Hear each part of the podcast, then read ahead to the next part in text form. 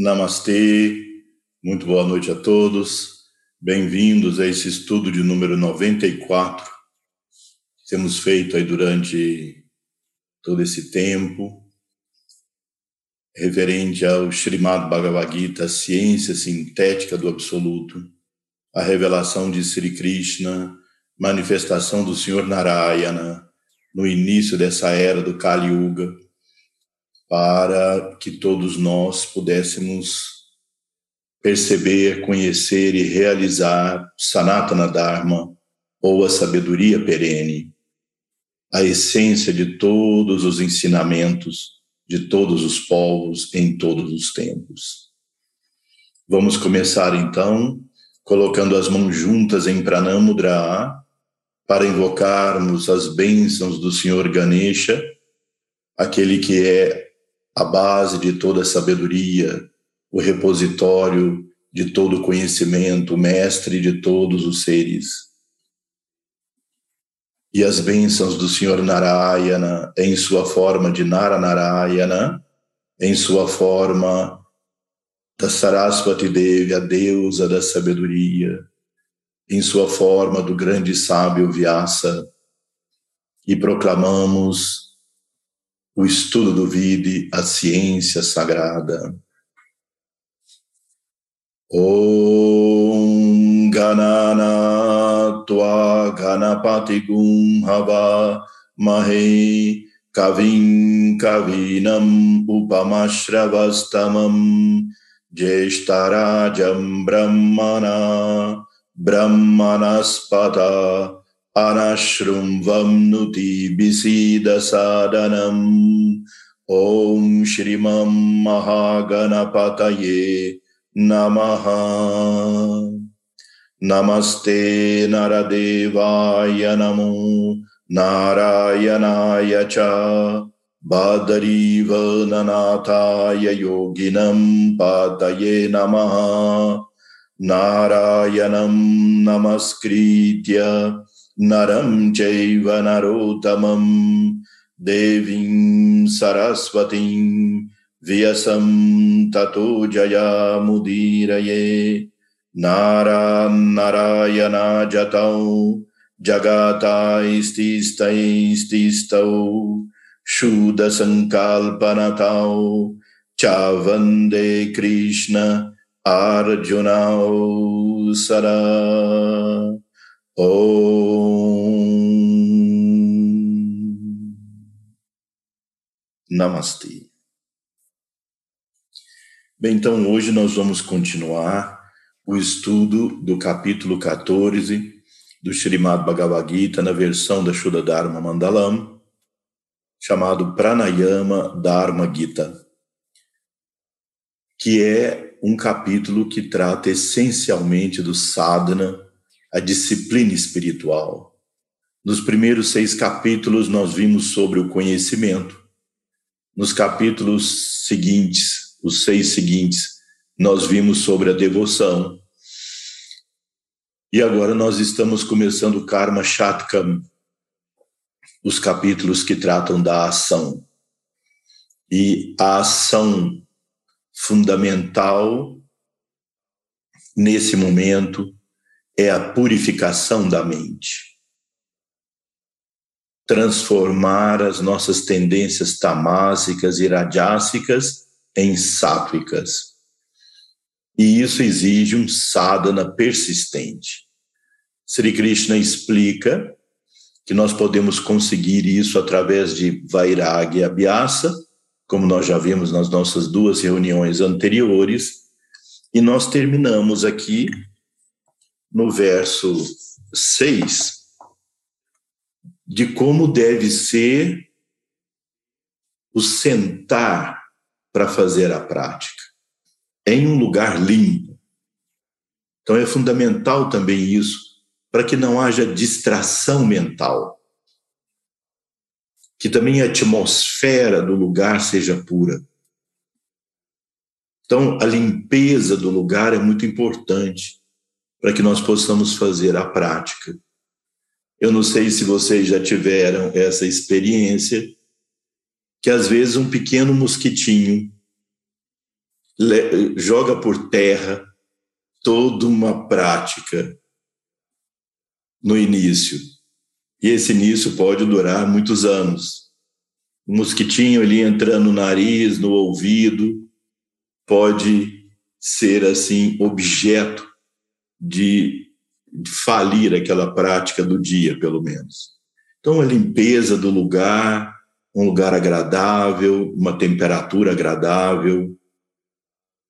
E hoje nós temos recursos para isso que nessa época, quando Sri Krishna falou do assunto, nós não tínhamos. Então a pessoa muitas vezes diz: Bom, eu vou para a floresta meditar. E aí senta lá no, na floresta e fica preocupada se tem uma cobra, se algum bicho vai atacar, os mosquitos que estão atrapalhando, às vezes o sol causticando a cabeça da pessoa, ou outra coisa dessa natureza. Então, que seja um lugar natural, se possível, mas um lugar onde a pessoa, a, a essência disso é a pessoa poder se desconectar das preocupações que o ambiente ou a mente possam trazer. Ele que ele situe firme seu assento. Aí vem escrito asana, nem muito alto, nem demasiado baixo esse nem muito alto, nem demasiado baixo, é que se o assento for muito alto e a pessoa durante a meditação tiver um estado de comunicação espiritual ou qualquer estado estático, o corpo pode relaxar e a pessoa cair lá de cima. E se for muito baixo, insetos, animais, bichos podem subir e isso atrapalhar também. E estenda sobre ele uma coberta de lã, uma pele de veado e uma esteira tecida com ervas sagradas ou erva cuxa. Então vamos discutir aqui esse verso e o próximo, né? Vamos, vamos ver o próximo também. Ali, convenientemente sentado, com o pensamento e as funções dos sentidos controladas, com a mente centrada no Uno, Brahm, que o aspirante execute a prática yoga, yogica para a purificação da mente. Então, foi aquilo que eu disse para vocês anteriormente.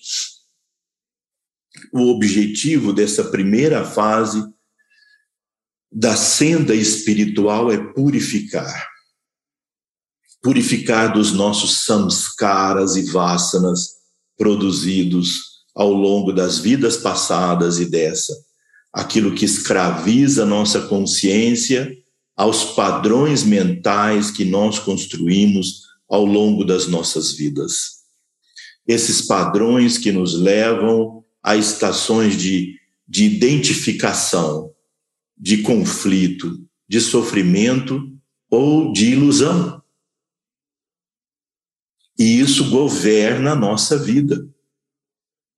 Nós queremos, então, alcançar esse estado de transmutação, que não é uma purificação somente no sentido moral ou ético, é a transmutação do tipo de matéria que forma a nossa mente e os nossos corpos. O sadhana, a disciplina interior, é uma disciplina que nessa primeira fase é uma fase de alquimia, transmutação. Daí implica numa alimentação apropriada, na manutenção do corpo saudável, na manutenção da mente saudável e transmutar os padrões de, dos samskaras para sátvicos. Bem, então por que os mestres todos enfatizam a necessidade de uma postura firme e confortável? Stira Shuka Asana. Hoje em dia, o yoga que veio para o mundo ocidental tem muitas características rajássicas. As pessoas confundem o yoga com uma prática física e confundem os asanas com alguma prática de melhorar a performance muscular, tendões, músculos.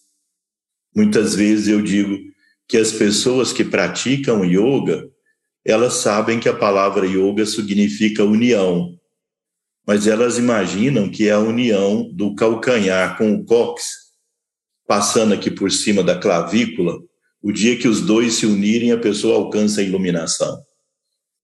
Então não é, não é raro, aliás, é, é extremamente comum a ideia do yoga chegar como uma prática física, e aí as imagens, as fotos e tudo que aparece sobre yoga tem muito a ver com uma pessoa numa praia, mínimas roupas, em cima de uma pedra, colocando a mão aqui, fazendo uma postura toda complicada, toda assim que o pessoal do Circo de Soleil provavelmente faz muito melhor, não é? E a pessoa fazendo cara de sereno para tirar uma foto. Por isso é que o, no Ocidente se imagina o yoga como uma prática física. Ou, no máximo, como uma terapia anti-estresse, o que é um efeito colateral benéfico da prática. Quantos trabalhos científicos existem no mundo hoje e a gente tem usado essas pesquisas e ido atrás delas para mostrar os benefícios da prática do yoga do nosso ponto de vista de yoga terapia, não é? Yoga como prática terapêutica. Mas aí ela inclui todas as outras dimensões que não somente a física. Então eu poderia dizer, como alguns estudiosos dizem, que o yoga chegou no Ocidente, não que foi trazido assim pelos grandes seres, mas as pessoas filtraram o yoga no Ocidente e também na Índia como um yoga rajásico, aquele que fortalece o ego e que é para beleza, para estrutura, para para forma física, para performance. Então não é raro eu perguntar para as pessoas no consultório, uh, me diga quais as. Uh, se você faz atividade física? Faço. Eu faço aeróbica terça e quinta, faço yoga quarta e sexta, e faço body pump, faço bicicleta. Então, é tudo como se fosse uma coisa só. Por outro lado, quando a gente vê nos textos clássicos da Índia antiga, o Hatha Yoga é uma prática quase de faquirismo. Mas se você lê é, o texto clássico principal do Hatha Yoga, Hatha Yoga Pradipika, de Swatmarama, nos primeiros versos, porque isso é clássico nos textos, os primeiros versos anunciam o que é que aquele texto pretende trazer que é a mesma coisa da estrutura da Gita. O primeiro verso é: O sábio, ou seja, o rei Dhritarashtra disse: No dármico campo de batalha, na planície de Kuru, que fizeram, ó Sanjaya, meus parentes, assim como os Pandavas. Ou seja, esse primeiro verso descreve qual é o conteúdo do que vem em seguida no texto.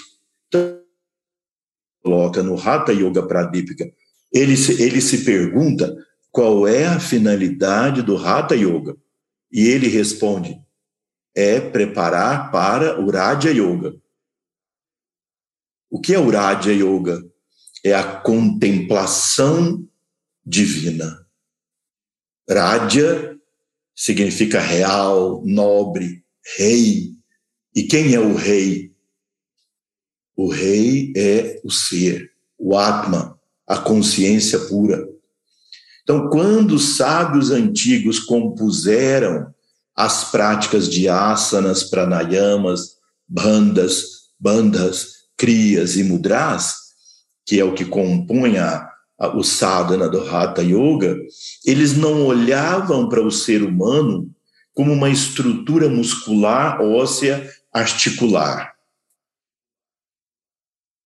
a visão dos sábios antigos, tanto no Ayurveda, quanto no Yoga, quanto em outras disciplinas, a visão foi sempre bioenergética e não bioquímica ou estrutural. Vocês veem que a maior parte dos cursos de formação de terapeuta, ou seja, desculpem, os cursos de formação de professores de yoga, de instrutores de yoga, tem crescido cada vez mais as cadeiras de cinesiologia, mecânica do movimento, anatomia estrutural, puramente física. E aí as pessoas fazem um om no começo e um om no final e dizem que estão fazendo algo que tem a ver com o yoga. Mas a visão que os sábios trouxeram é uma visão é uma visão bioenergética. Significa por trás desse corpo existe uma energia vital e inteligente, o prana. A função do prana é conectar, compor todos os elementos inertes que são terra, água, fogo, ar espaço. Os cinco elementos são inertes, eles não têm vida nem consciência própria. Mas então, como formam essa coisa tão extraordinária, tão espetacular que, que é um corpo vivo. Isso é uma vida extraordinária. Você imagina quantos milhões de coisas estão acontecendo nesse exato momento dentro do seu corpo, só para que você se mantenha vivo aqui participando dessa aula? O cérebro, pelo cérebro passa o sangue, daí a hipófise vê lá quanto de potássio, sódio, cloro, magnésio, água, temperatura e regula tudo aqui. O coração bate tanto, o fígado sabe o que o rim precisa. Milhões de coisas que, se fossem deixadas para sua ou a minha inteligência governarem por cinco segundos, nós morreríamos imediatamente. Primeiro, porque é coisa demais acontecendo simultaneamente. E depois, porque precisa uma inteligência extremamente maior do que a nossa. Essa inteligência que governa isso tudo se chama prana. E o prana está aqui dentro, movendo, respirando, peristaltismo, fazendo todas as funções do fluxo da vida. E ao mesmo tempo, o prana conecta o corpo com a mente para a cultura védica, incluindo o yoga, incluindo todas essas ciências e o Ayurveda, a mente não é um subproduto do cérebro. Nossa psiquiatria moderna funciona com o mesmo pensamento de que se o, assim como o fígado secreta bile, o cérebro secreta uma pessoa. Então as pessoas chegam para mim hoje no, no consultório e não me dizem assim: olha, eu vim aqui porque eu estou triste, ou porque minhas relações não são adequadas, ou porque eu tenho padrões mentais negativos. Não. Olha, eu vim aqui porque eu estou com deficiência de serotonina. Então eu queria que o senhor me desse aí um remédio que melhora a serotonina. Olha, eu vim aqui porque eu fiquei sabendo que a serotonina baixa, ela depende do selênio e do aminoácido triptofano. Então, o senhor me dá aí uma fórmula que tem eh, triptofano e selênio, e eu vou comer um saco de castanha que tem selênio, que isso vai me fazer feliz. As coisas funcionam mais ou menos assim, bioquimicamente, na opinião dessas pessoas hoje. E todos encontram razões científicas para explicar isso. Então, veja, a nossa explicação é: assim como você pode ter, por exemplo, a orquestra sinfônica de qualquer lugar famoso tocando, toda a orquestra tocando num teatro espetacular, e isso é transmitido ao vivo para um rádio que você tem aqui na mão. É claro que você não vai dissecar o rádio procurando a orquestra sinfônica. Se você dissecar o rádio, você vai encontrar alterações químicas, alterações elétricas, alterações, mas você não pode dizer que aquilo ali é a orquestra sinfônica. Ela está muito longe, transmitindo via onda. Assim, nós temos um corpo mental, a sede da mente, que não é subproduto do corpo. E entre o corpo físico e o corpo mental, onde acontecem as emoções, os pensamentos, os sentimentos, memória, toda a psique humana, existe a intermediação do prana, que ocupa um corpo chamado prana maya kosha, ou corpo energético, que é a sede dos chakras, dos nadis e dos cinco vayus. Então, um, um praticante de yoga precisa conhecer muito bem a anatomia do corpo energético. Assim como se estuda a anatomia do corpo físico, e, e, e, e esses cursos dão horas e horas e horas de anatomia estrutural, nós deveríamos também estudar anatomia do corpo energético com, com a mesma ou mais intensidade do que nós estudamos anatomia do corpo físico. É claro que a qualidade do rádio tem um papel fundamental. Se você tem aqueles radinhos antigos de pilha que mais barulho fazem do que som, e ali se você tem um digital, estéreo, tudo quanto é coisa mais sofisticada e moderna, nesse você ouve a orquestra sinfônica como se estivesse lá. E nesse outro você mal ouve um ruído. Então, a qualidade do cérebro obviamente, do sistema nervoso e endócrino, tem uma função fundamental.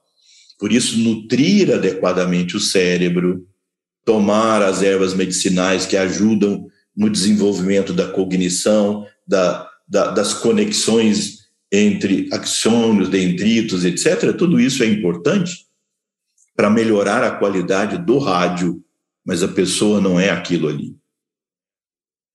Então, essa é a visão védica. Então, veja, nesse ponto de vista, existe o conceito chamado conceito unitário da pessoa, entre corpo, energia vital, mente. Nesse momento, eu não vou falar da alma que está além, só para nós tratarmos desse aspecto específico. Nesse conceito unitário da pessoa,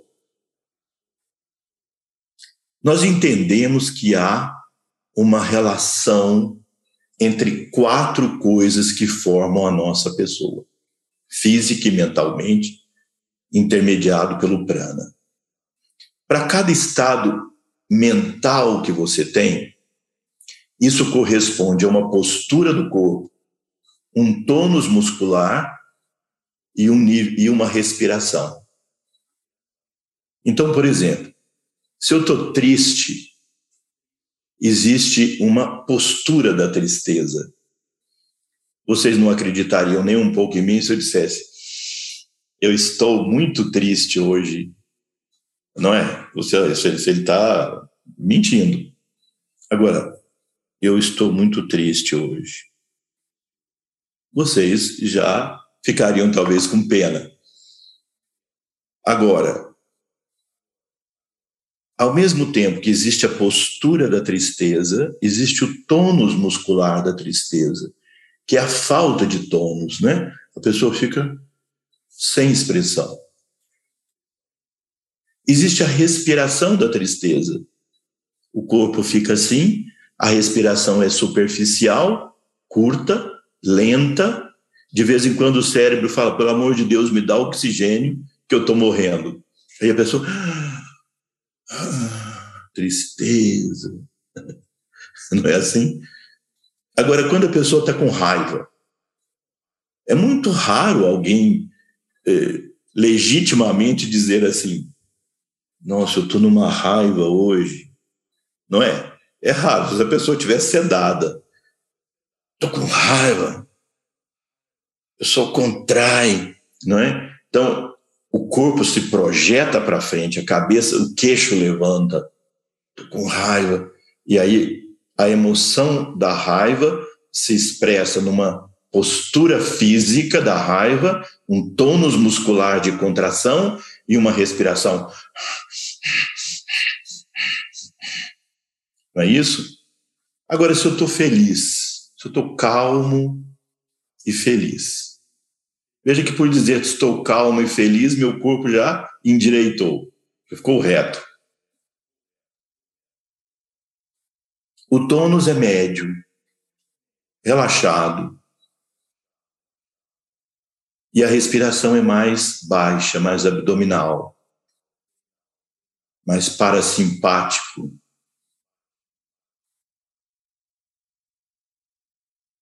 Então, esse é um tema extremamente prático e importante.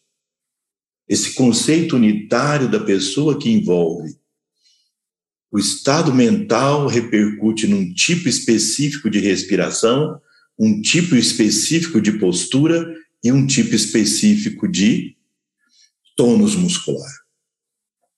Agora, o mais incrível que os mestres descobriram, e hoje isso se torna óbvio perceber, que essa é uma estrada de dupla via.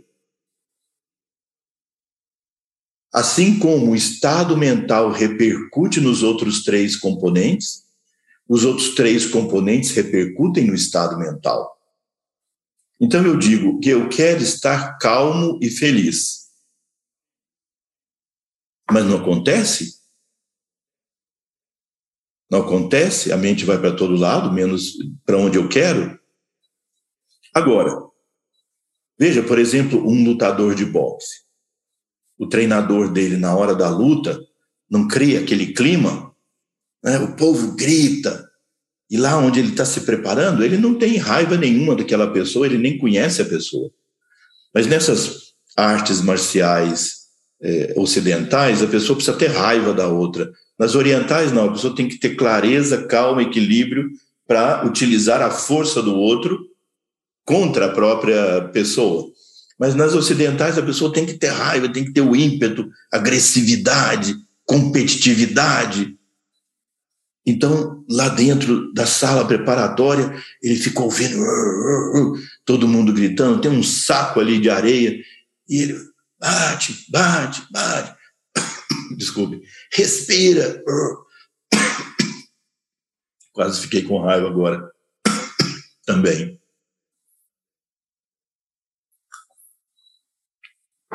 comprovando aqui a minha, a, a minha teo, a tese aqui que eu estou apresentando para vocês. Então, a, a postura da raiva, a respiração da raiva, o tônus da raiva gera raiva. Isso é um conhecimento espetacular.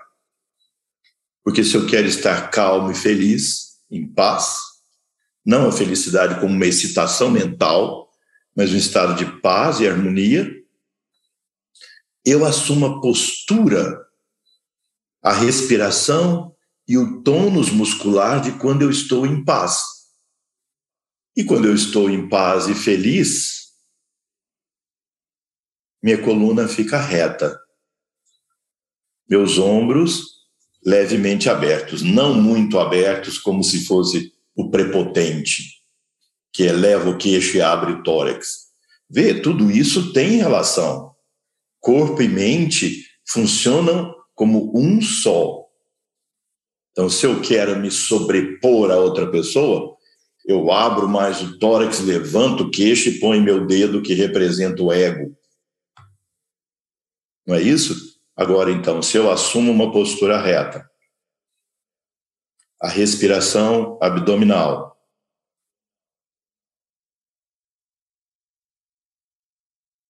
que é aquela respiração da criancinha quando está dormindo e não está sonhando. E o tônus muscular de quando eu estou em paz, naturalmente me, me sobrevém a paz, me vem o estado de paz. Por essa relação íntima. Então, se você quer meditar, você primeiro tem que construir o seu estado interno de paz. A meditação tem como pré-requisito esse estado harmonioso de paz interior durante a prática. É preciso libertar a consciência do aprisionamento que ela tem no corpo, na mente e na energia vital. Vocês sabem que a psicologia humanista de Maslow explica uma pirâmide de necessidades. E essa pirâmide ela é fisiológica e ela é psicológica, ou seja, ela é natural. Ela é natural. Então, nessa pirâmide de necessidades, as necessidades básicas são as físicas o conforto físico, a alimentação. Então, nós precisamos deixar o corpo. Eu diria de outra forma, qual é a contribuição que o corpo pode dar para o seu estado de iluminação? A contribuição é ficar quieto, ficar em silêncio. Mas o corpo só fica em silêncio quando as necessidades básicas dele estão supridas. Se não, veja, o que eu fui percebendo ao longo desses cinquenta e tantos anos que eu estou nesse, nessa busca de praticar corretamente o sadhana de acordo com os mestres da Shuddha Dharma Mandalam, eu fui percebendo que para mim mesmo e para as pessoas que estavam em torno de mim, nas reuniões de congressos, onde eu ia, onde se praticava em conjunto, uma terrível inquietação física.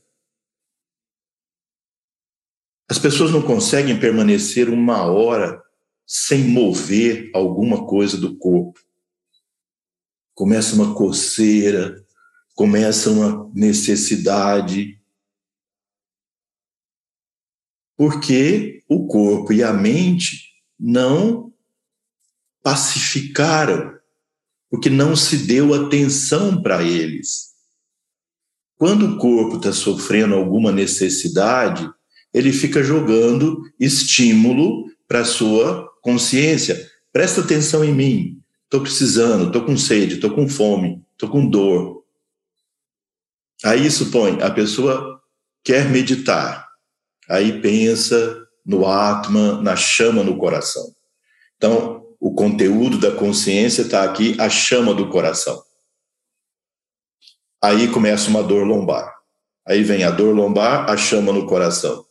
A dor lombar, a chama no coração. A dor lombar, dor lombar, dor lombar, dor lombar, chama no coração. Dor lombar, dor lombar, dor lombar, dor lombar, chama no coração dor lombar, dor lombar, dor lombar, dor lombar, chama no coração. De repente, tum, bate o sino, acabou a meditação. A criatura sai com aquela cara serena, que tenha meditado, aí um, um vislumbre ali de chama no coração e 14 minutos e 55 segundos de dor lombar. Na maior parte das vezes, enquanto a pessoa não tem um imenso treinamento, a dor lombar vai se sobrepor ao Purusha na sua consciência. Isso é natural, não é nenhuma falha da pessoa, nenhuma incapacidade, é uma reação natural.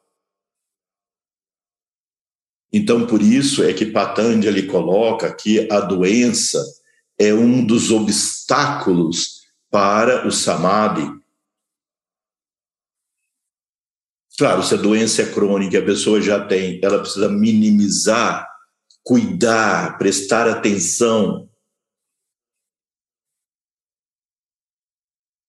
Então, o corpo precisa libertar a consciência, não deixá-lo, não deixá-la escravizado, senão esse caminho das experiências espirituais reais serão apenas uma possibilidade um vislumbre de, um dia no meio da minha vida toda, ter um sentimento de paz ali, de bem-estar, o que é muito importante na prática. Então, o corpo precisa aprender a ser submetido a um estado de equilíbrio. Por isso é que Patanjali colocou que o asana deve ser esteira shuka asana, deve ser firme e confortável, uma estátua que respira. Firme. Isso liberta. O corpo diz para a consciência: olha, vai em paz, segue seu caminho, eu estou bem. O seu corpo precisa te dizer isso, te libertar. Compreendem? Senão ele vai ficar te chamando atenção e você vai ficar preso nele. Então, liberta seu, sua consciência, cuidando bem do seu corpo. Ao mesmo tempo, fazendo trabalhos de consciência corporal, que aí, por que não utilizar os asanas? Por que não utilizar os métodos do yoga então, eu não vou fazer yoga por preconceito, rata yoga, para deixar meu corpo em boa condição. E vou para a academia fazer, puxar peso. Que lógica tem isso? Qual é a racionalidade disso? Porque por preconceito, que eu sou um Raja Yogi, eu não vou praticar asanas e as técnicas do Hatha Yoga, porque eu sei muito bem que eu não busco através dessas técnicas ou nelas a iluminação espiritual. Elas servem para os objetivos que elas foram construídas. Agora você tem, quando os mestres criaram cento e tantos asanas principais, eles tinham em mente, tinham na consciência essa visão psico energética, física. Ou seja, se a postura reta me dá estabilidade e paz mental, eu posso fazer, por exemplo, o Virabhadrasana e ele vai me dar coragem, a postura do guerreiro, vai me dar estabilidade para ter coragem. As posturas Vrikshasana vão me dar estabilidade, consciência corporal, presença. É claro que tem que ser feito com esse objetivo. Eu não quero dizer com isso que todos tenham que praticar Hatha Yoga. Nos nossos centros ligados a Shuddha Dharma Mandalam, nós temos escolas, não é? A Shuddha Dharma Mandalam é a mãe é o Pai, é a essência, é a alma. Mas nós queremos preparar as pessoas devidamente. Às vezes recebemos críticas, como nós e outros grupos de outras partes do mundo, porque dentro da nossa estrutura, que é grande fisicamente, nós temos formação em yoga, que inclui todo o cerne dessa filosofia que eu estou passando para vocês aqui, nesse nosso estudo. Em nenhum momento nós abrimos mão disso, mas nós incentivamos as pessoas a que tenham e consigam esse controle psicofísico. É claro que uma pessoa, por exemplo, que está estudando, está tão envolvida com o estudo, tão concentrada, que o corpo fica ali estável. Então há essa tese também, que o estado mental de comunhão, de ekagrata, unidirecionalidade, também induz a postura, sem dúvida. Quantas pessoas conseguem isso? Toda essa maravilha que é o yoga. vai ser só para essas pessoas? Alguns poucos escolhidos, se é que são de fato? Porque aqueles que se acham às vezes escolhidos, você se senta com essas pessoas em meditação, em práticas, e essas pessoas estão inquietas e instáveis. Não é? Então, é uma etapa. O Sri Krishna é didático. Ele vai mostrando o que nós precisamos. Então veja esse conceito, esses dois conceitos são espetaculares. E eles servem para a nossa vida, não só para o sadhana espiritual, mas para a vida. O conceito integral da pessoa que envolve esses quatro elementos, o estado mental, a postura, o tônus muscular e a respiração. Isso se construiu a técnica, o sistema. Eu posso interferir sobre primariamente sobre as posturas com os asanas. Eu posso interferir primariamente sobre a respiração com os pranayamas que tem uma dimensão muito maior do que simplesmente as práticas respiratórias, mas aqui eu estou focando na respiração, que é o principal instrumento. Por quê?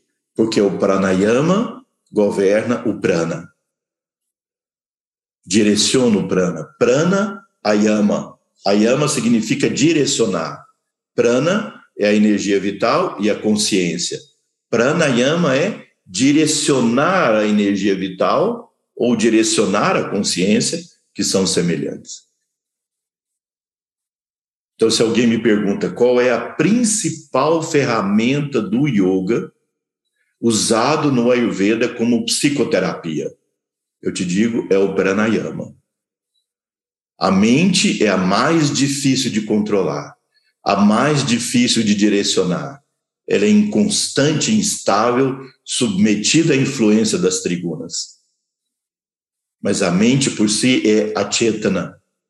A mente é inconsciente. A chetana, inconsciente.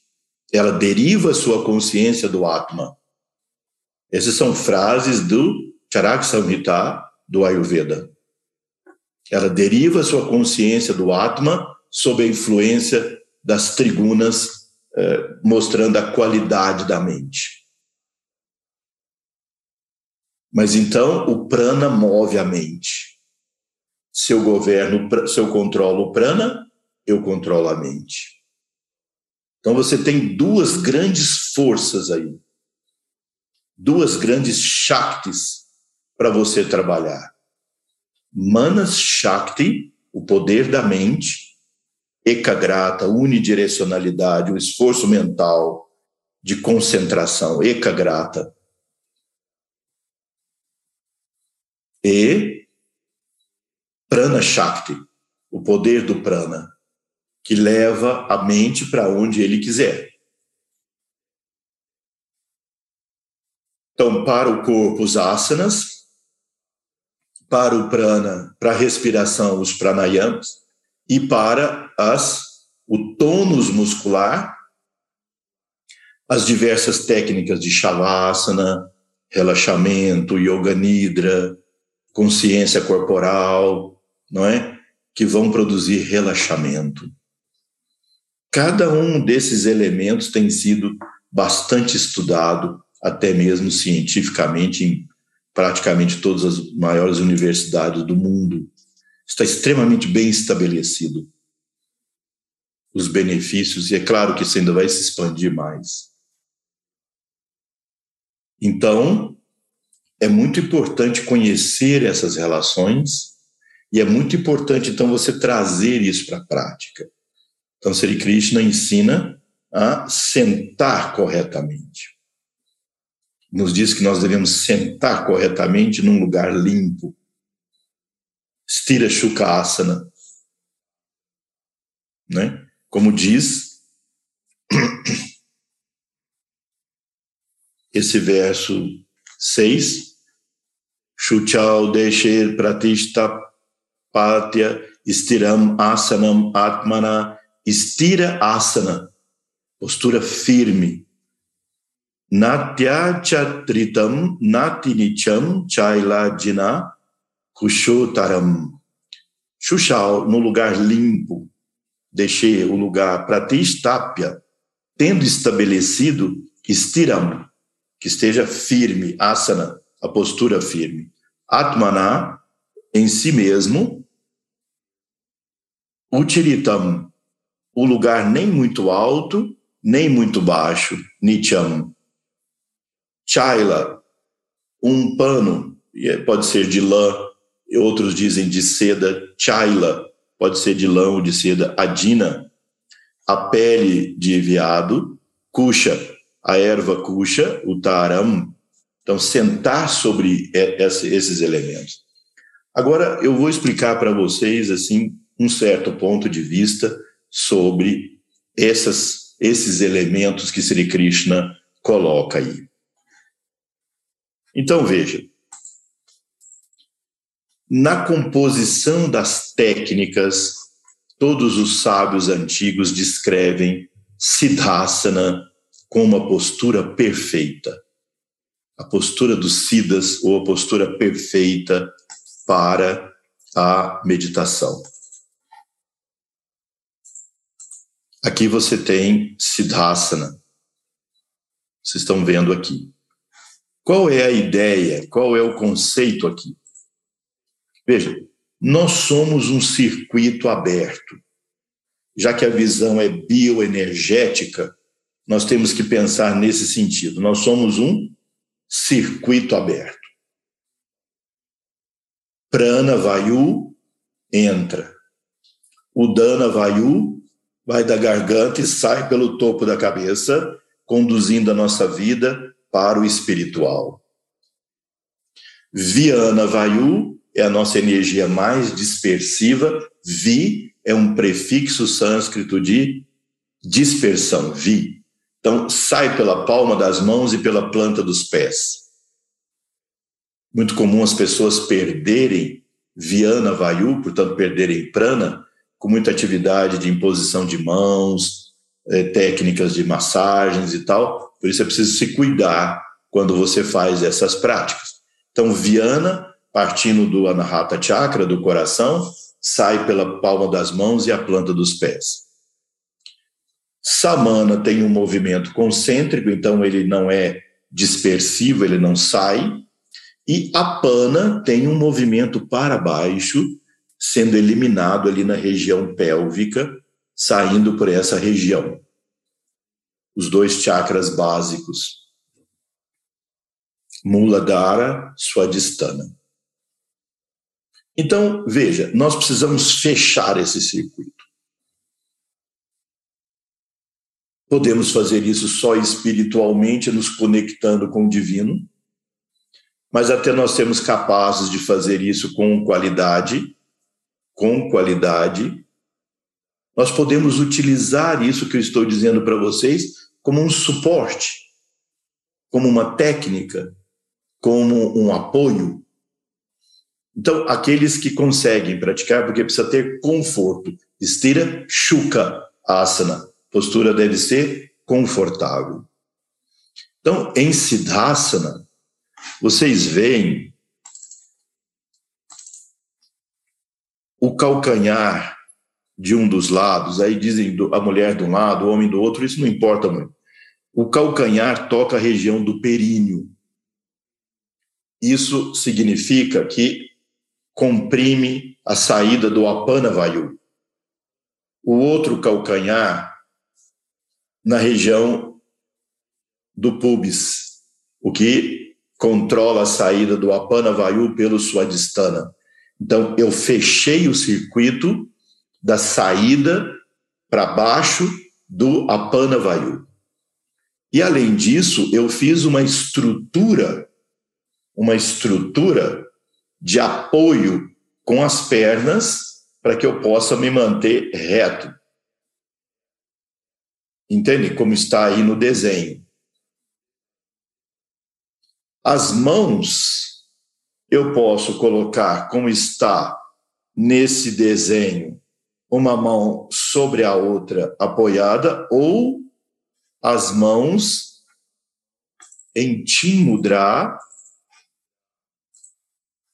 Timudra ou Mauna Mudra, que é esse símbolo. O dedo polegar indica o espiritual. O dedo, o dedo indicador, nossa personalidade. Então, o espiritual prevalece sobre a personalidade, não são os dois juntos. O espiritual prevalece sobre a personalidade. E esses três dedos representam os três aspectos: conhecimento, desejo, conhecimento, desejo e ação. Então, é, isso é Tim Mudra ou Mauna Mudra. É o símbolo que Dakshinamurti faz em uma das mãos, que representa a unidade de todos os seres e todas as coisas. E Bhagavan Mitradeva, quando visto por Srivajra, visualizado ali durante a sua meditação, ele se apresentou para ele fazendo o Mauna Mudra, ou Tim Mudra, que é a unidade de todos os seres e todas as coisas. Então você faz o Tim Mudra, o Mauna Mudra, e coloca sobre os joelhos, assim, como está aqui. Então, seja na posição das mãos juntas assim, ou das mãos juntas, ou das mãos em Mauna Mudra, você fechou o circuito nas mãos de Viana Vayu. E com a planta dos pés para cima, você fechou o circuito do Viana Vayu saindo pelos pés. E é por isso também que Sri Krishna recomenda a colocação de uma esteira de erva kuxa, que a erva kuxa ela tem um efeito sátrico. Desde o Rig Veda, a erva kuxa é considerada uma erva sagrada. Vocês veem aqui uma foto da erva kuxa e aqui uma esteira feita de erva cuxa. Hoje o nome científico dela é Desmotáquia bipinata. Antigamente, antes da, porque sempre há uma mudança desses nomes, então ela, ela era chamada, e alguns encontram nos textos da Shuddha Dharma, escrito Poa sinosiroidea. Poa sinosiroidea era o nome antigo, latim, agora é Desmotáquia bipinata. Então, essa planta aqui, essa foto aqui é aqui do ashram. Para mim, isso tem um significado muito importante, porque além de todo o valor que Sri Krishna coloca na importância de ter a Eva Kusha, quando começou o Kali Yuga, você vê que são tantos assuntos interessantes, né?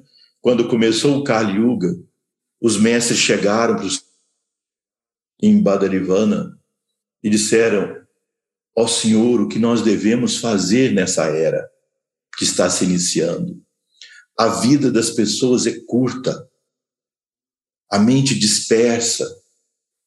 Como elas poderão realizar a iluminação e viver uma vida ética, espiritual, dármica, seguindo os mesmos ritos antigos, por exemplo, do Yajurveda? E, e dos antigos Vedas, porque até o, o Yuga anterior, e principalmente no Yuga anterior, no Dwapara, a busca da iluminação se fazia por meio de infinitos rituais e cerimônias. A vida das pessoas era extremamente ritualística, uma infinidade de cerimônias o dia todo e, e, e todo um, uma vida muito circunscrita a práticas longas de rituais com extremos detalhes do tipo de madeira que se coloca na cerimônia do fogo, e era a cerimônia principal, os ramos de erva cuxa. Aí os mestres dizem para Narayana, ao Senhor, a erva cuxa não crescerá como no, no, no, no yuga anterior. E aí, antes lá do, em 1997, quando eu subi lá no Himalaia, eu desci e fui em Varanasi, ou seja, antes do ano 2000, depois do ano 2000, se restringiu muito esse transporte de plantas e tal. Então, em 1997, eu fui em Varanasi e me tornei muito amigo do Pandit Vachaspati Mishra, um grande astrólogo védico da Índia, de grande tradição nas cerimônias védicas. Tem um ashram lá. E eu estando lá no ashram dele, eu encontrei lá uma grande quantidade de erva cuxa, porque eles colocam lá com todas as a pontinha para cá, a pontinha para lá, toda um, uma ciência sobre isso. E aí, para mim, isso foi muito significativo, porque mesmo que a erva cuxa não cresça como no passado, Sri eh, Narayana, o Senhor, então disse aos mestres, ó mestres, nesse Kali Yuga, a adoração do Senhor no coração é o Parama Dharma. Então agora, nessa era que nós vivemos, a contemplação divina, adorar o Senhor em espírito e verdade, como é dito, mas como chama no coração. É o Parama Dharma, é o principal caminho. Mas, quando você vê nos textos internos da Dharma Mandalam, há sempre uma descrição das práticas que os dasas, tirtas, brahmas e anandas devem realizar. Em todas elas há uma base ritualística. Claro que não tão complexa quanto está ou quanto estão no Yajurveda, mas se mantém o ritual.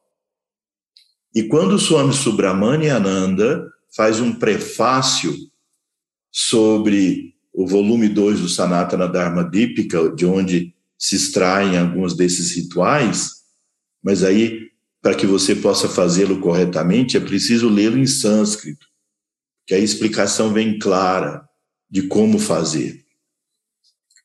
E aprender os rituais com a estrutura, porque a estrutura dos rituais da Shura Dharma são as mesmas das estruturas dos rituais dos sistemas da Índia, dos paramparas e outros sistemas da Índia.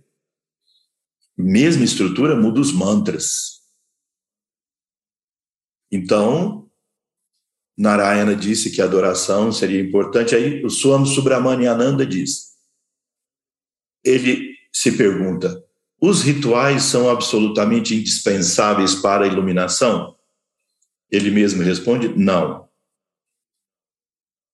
Quem é que poderia não necessitar dos rituais? Ele fala: a pessoa que adquire quatro qualidades, que já tem quatro qualidades: discernimento espiritual extremamente claro, profundo desapego, uma imensa compaixão e Ishvara Pranidhana, uma devoção imensa. Ou seja, a maioria de nós se beneficia muito com a prática dos rituais.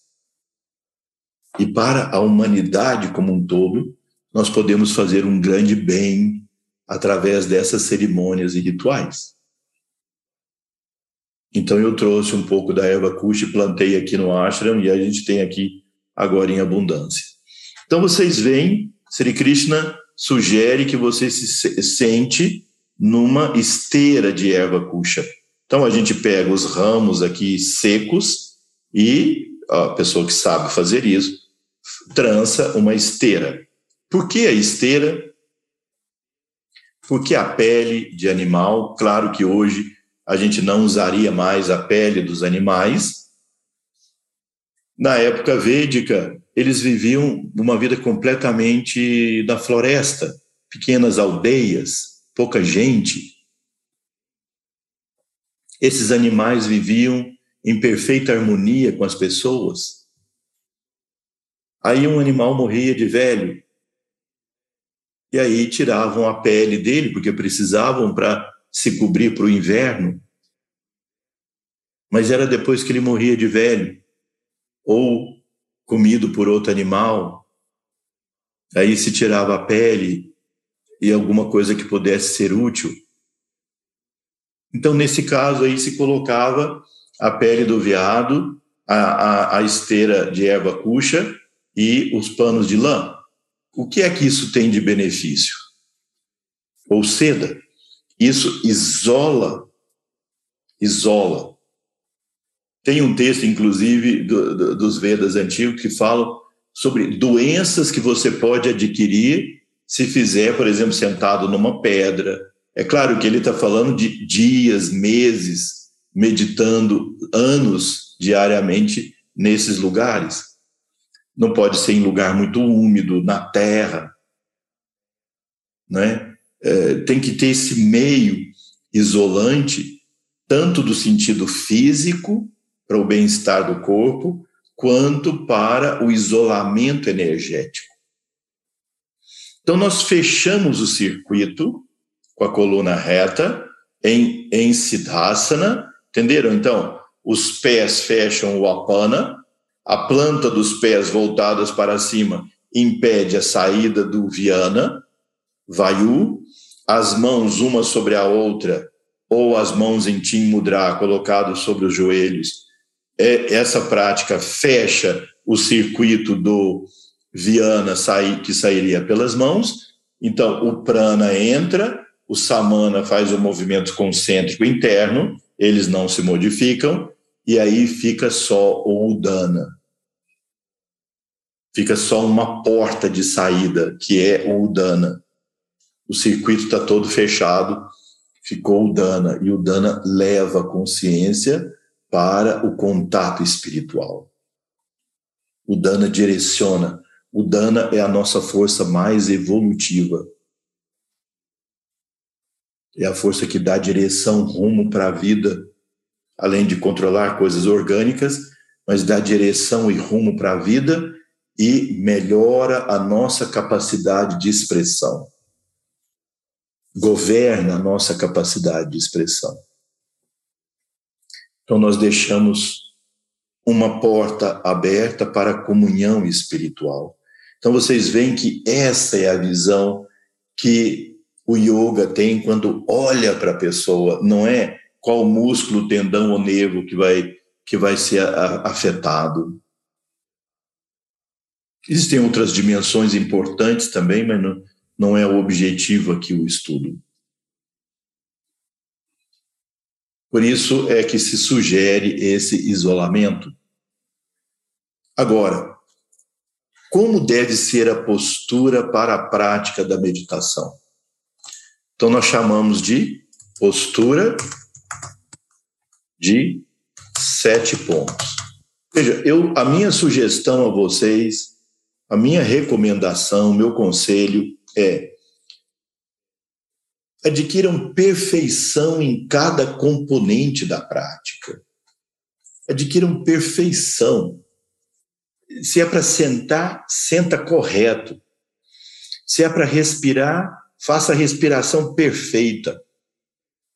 Se é para fazer mantra, aprenda perfeito a fazer mantra. O que você tiver de sadhana, não fique preocupado em passar de grau para o outro, porque isso não tem a menor importância. Não fique preocupado em ter a prática nova. Faça perfeito aquilo que foi dado para você no seu sadhana. Procure adquirir maestria em cada componente da prática e um deles é sentar correto. Então, nós chamamos isso de postura de sete pontos. Primeiro, a posição dos pés. Então, veja: pés e joelhos. Então, veja. Se a pessoa consegue sentar no chão, se está treinada, alongada e tal, e pode sentar no chão com conforto. A planta dos pés deve estar voltada para cima, seja em Siddhasana, ou Padmasana, Sukhasana, Vajrasana, qual for a posição de meditação que a pessoa é, resolva fazer, que se sinta confortável, a planta dos pés deve estar voltada para cima. Se a pessoa senta no chão, os joelhos devem estar mais ba baixos do que a articulação coxo-femoral, porque aí fica assim. Aqui a articulação coxo-femoral, aqui o joelho. Isso dá, formando o triângulo embaixo, dá estabilidade. Não é? Então, para isso que nós devemos fazer, girar a pelve, girar de tal forma que nós nos sentemos sobre o isquio. E com essa báscula da pelve, a coluna se ajusta.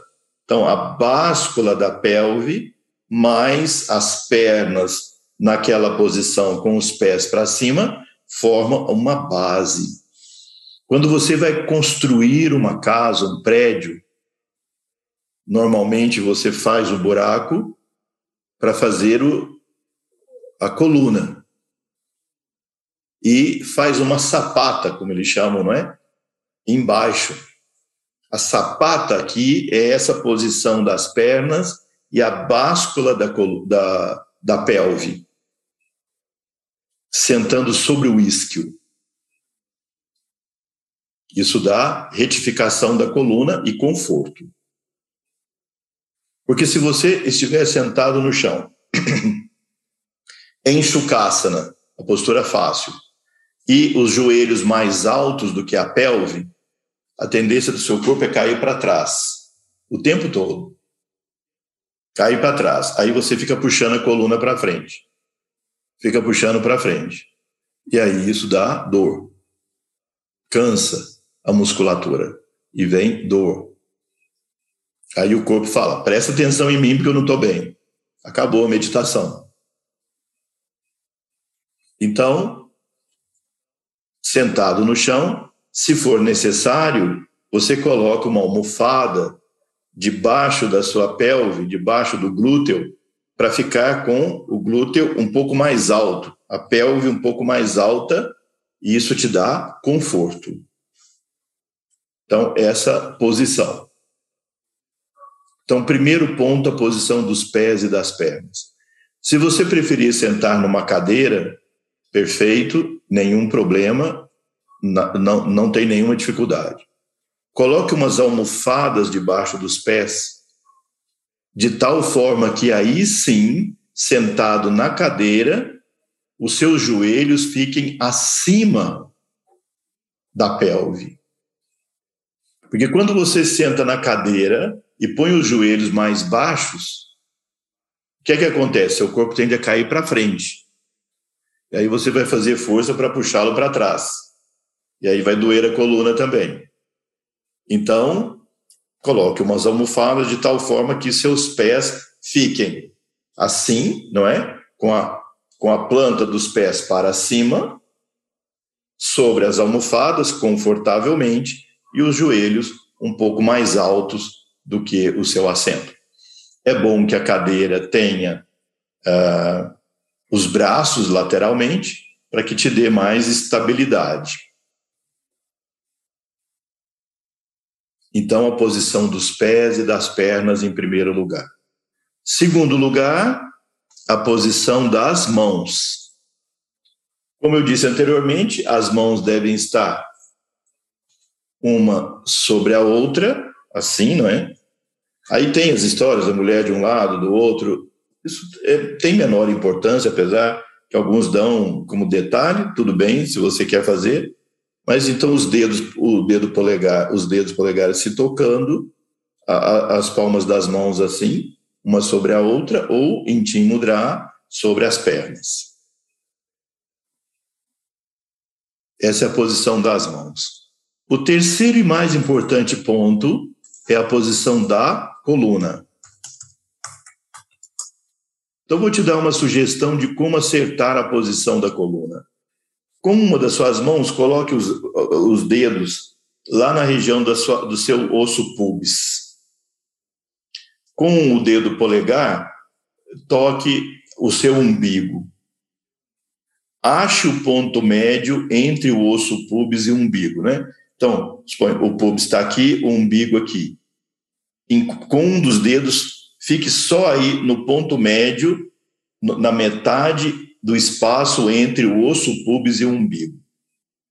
Encontrou o ponto. Fique com o dedo só aí. Esse é o eixo da sua coluna. Esse é o ponto de apoio da sua coluna. Vá treinando aí na sua casa. Vá treinando até acertar. Fique com o dedo aí e vá ajustando. Aí você vai fazer essa báscula da bacia e vai ajustando os ombros.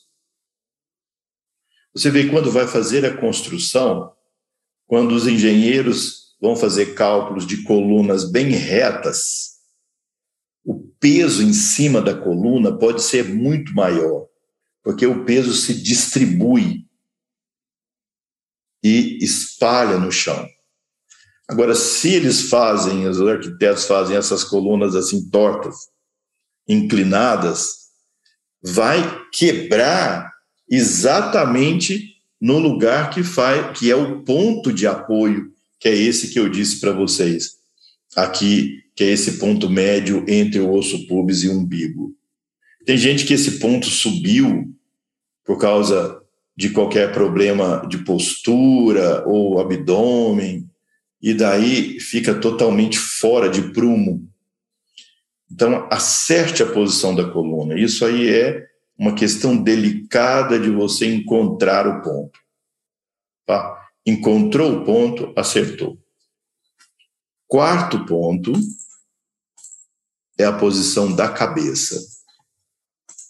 A cabeça não deve estar nem encostada, nunca encostem a cabeça no espaldar da cadeira ou parede ou nada disso, porque senão você devaneia. Se eu disser para você assim, ó, lembre-se da última viagem que você fez, a primeira coisa que você vai fazer,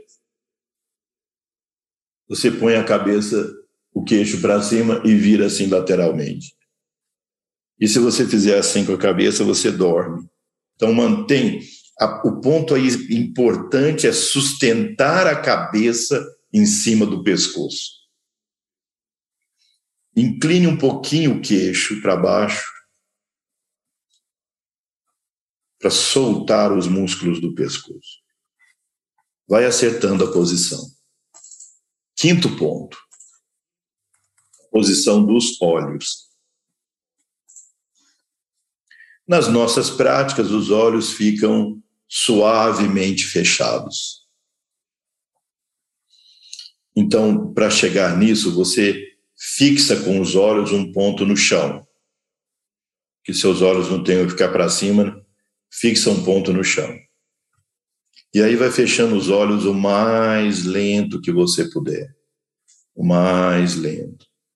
Até que você já não veja nenhuma luz, que eles estejam os pálpebras simplesmente se tocando. Quando você estiver com a mente muito agitada, abra os olhos, fixe o ponto e feche o mais lento duas ou três vezes. Isso te ajuda como um tratak do yoga, que ajuda a focar o, o, a, a mente. Depois, o sexto ponto é a posição da boca. De modo geral, nós contraímos a mandíbula e temos por tensão. Então, solta a boca, os lábios apenas se tocando, relaxa.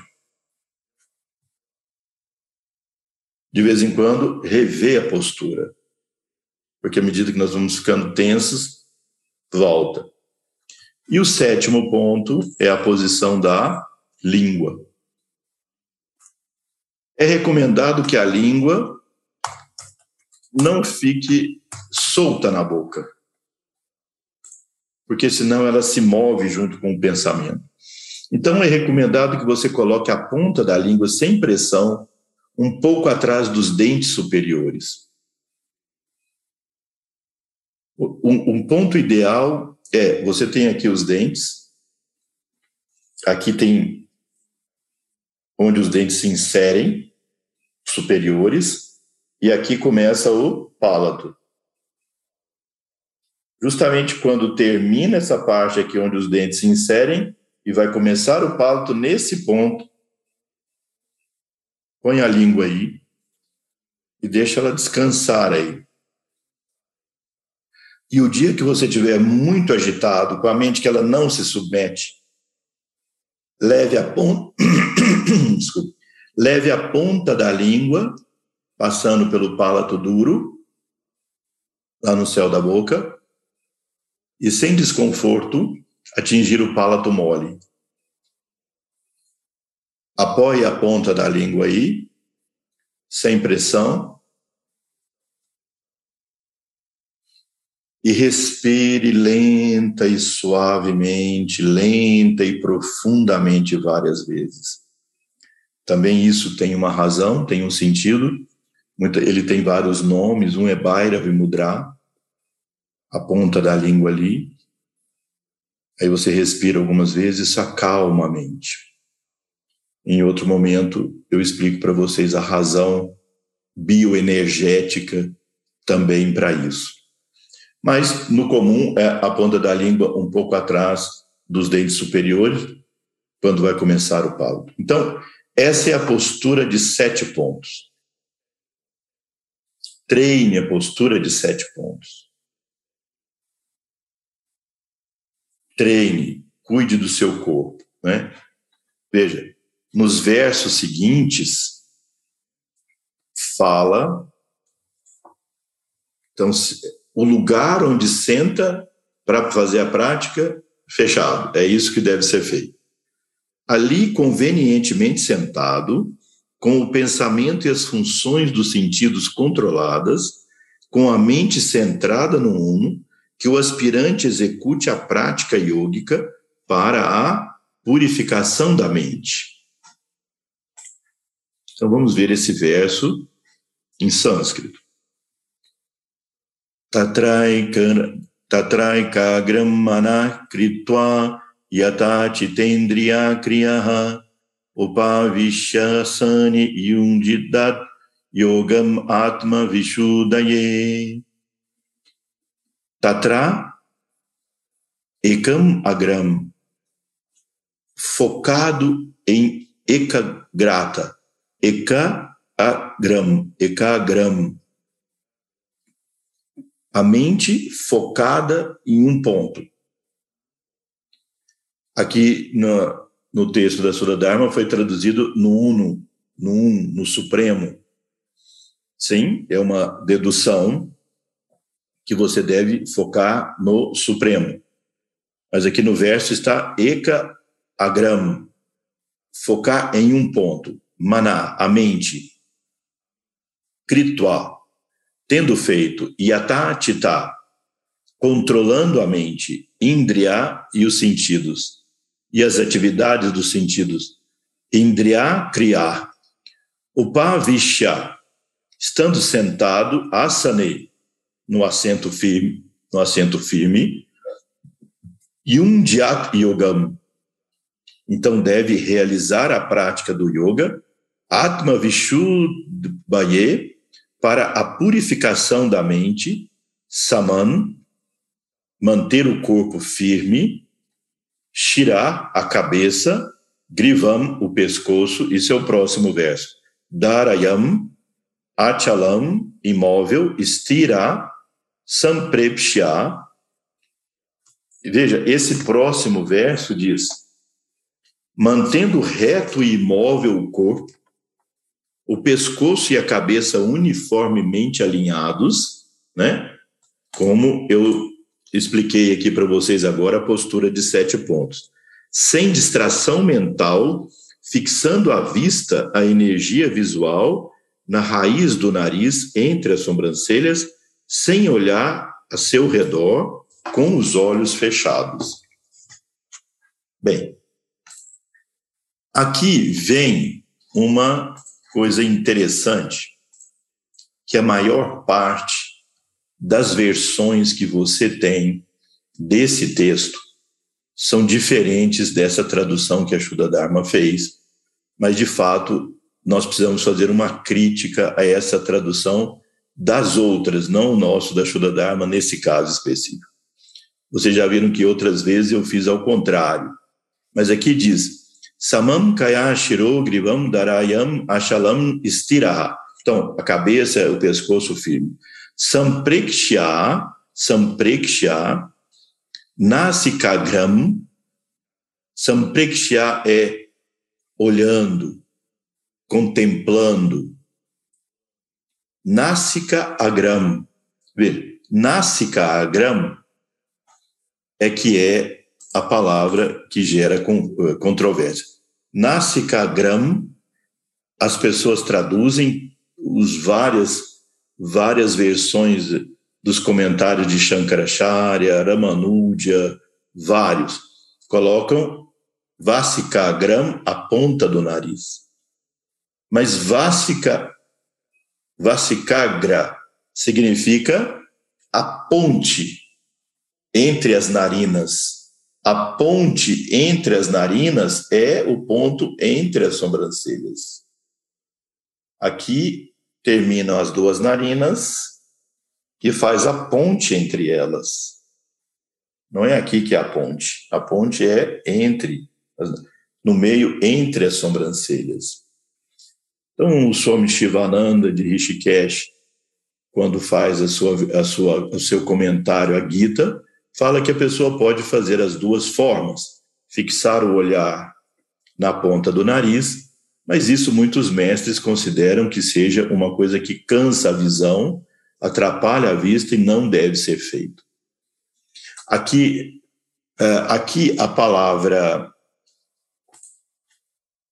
sampreksha, sampreksha não significa olhar significa conduzir a energia visual, conduzir a atenção. Então nós devemos conduzir não os olhos para cima ou os olhos na ponta do nariz. Existem essas técnicas, mas elas não são adequadas para a meditação. Elas são chamadas tratak. Você pode usar como tratak, como treinamento da musculatura visual, como foco de concentração, mas para meditação não.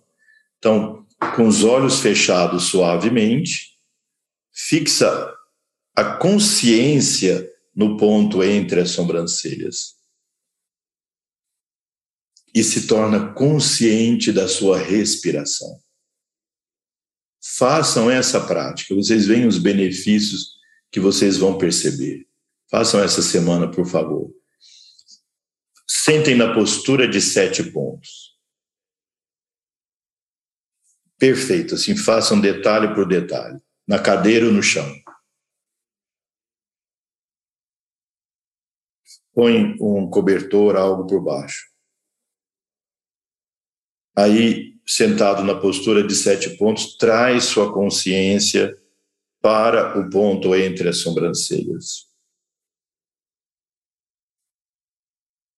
e se torne consciente do seu movimento respiratório. Procure não controlar o movimento respiratório. Simplesmente tome consciência, perceba. Não fique pensando, minha respiração está mais por uma narina, mais por outra. Não visualiza luz entrando nem saindo, nada. Apenas relaxe, postura de sete pontos, consciência no ponto entre as sobrancelhas e simplesmente perceba, vá tomando consciência. E se a sua consciência for para um outro ponto qualquer, ah, eu tenho que fazer tal trabalho, eu tenho que fazer isso, olha, escutei um barulho, o que for, interno ou externamente, traz de volta para a consciência desde o ponto entre as sobrancelhas, respirar conscientemente. Se possível, faça isso uns 15 minutos. E você vai ver como sua consciência se estabiliza. E aí você fica pronto para fazer a prática meditativa propriamente dita, contemplando então a divindade fazendo os diapa, o japa dos mantras, etc. Então veja como Sri Krishna é didático, vai explicando passo a passo do que nós devemos fazer para sairmos desse condicionamento da vida e transcendermos para uma percepção superior da verdade, mergulharmos nessa consciência, nessa sabedoria que é o nosso próprio ser. O Senhor que compenetra o cosmos infinito é o nosso próprio eu. Então, mãos à obra, vamos treinar essa prática com calma, com tranquilidade, com equilíbrio. Vamos fazer isso todos os dias. Além daquilo que se você já tem um sadhana, faça, mas faça primeiro essa prática. Não sente já comece a fazer qualquer ritual mecânico ou ou japa ou qualquer coisa assim. Entre em você primeiro. Entre, incorpore presença e faça isso. Postura de sete pontos, eu repito. Consciência no ponto entre as sobrancelhas e consciência do fluxo respiratório. Então vamos fazer o mantra para encerrar nosso encontro de hoje. Kayena vacha manasendriyairva बोध्यात्मान व प्रकीर्ति स्वाभवात्। कारोम्यद्यात् सकलं परस्मै नारायणाये ति समार्पयामि। नारायणाये ति समार्पयामि। श्रीगुरुभ्यो नमः। Hari Om Namastê. Então, boa noite a todos e até nosso próximo encontro.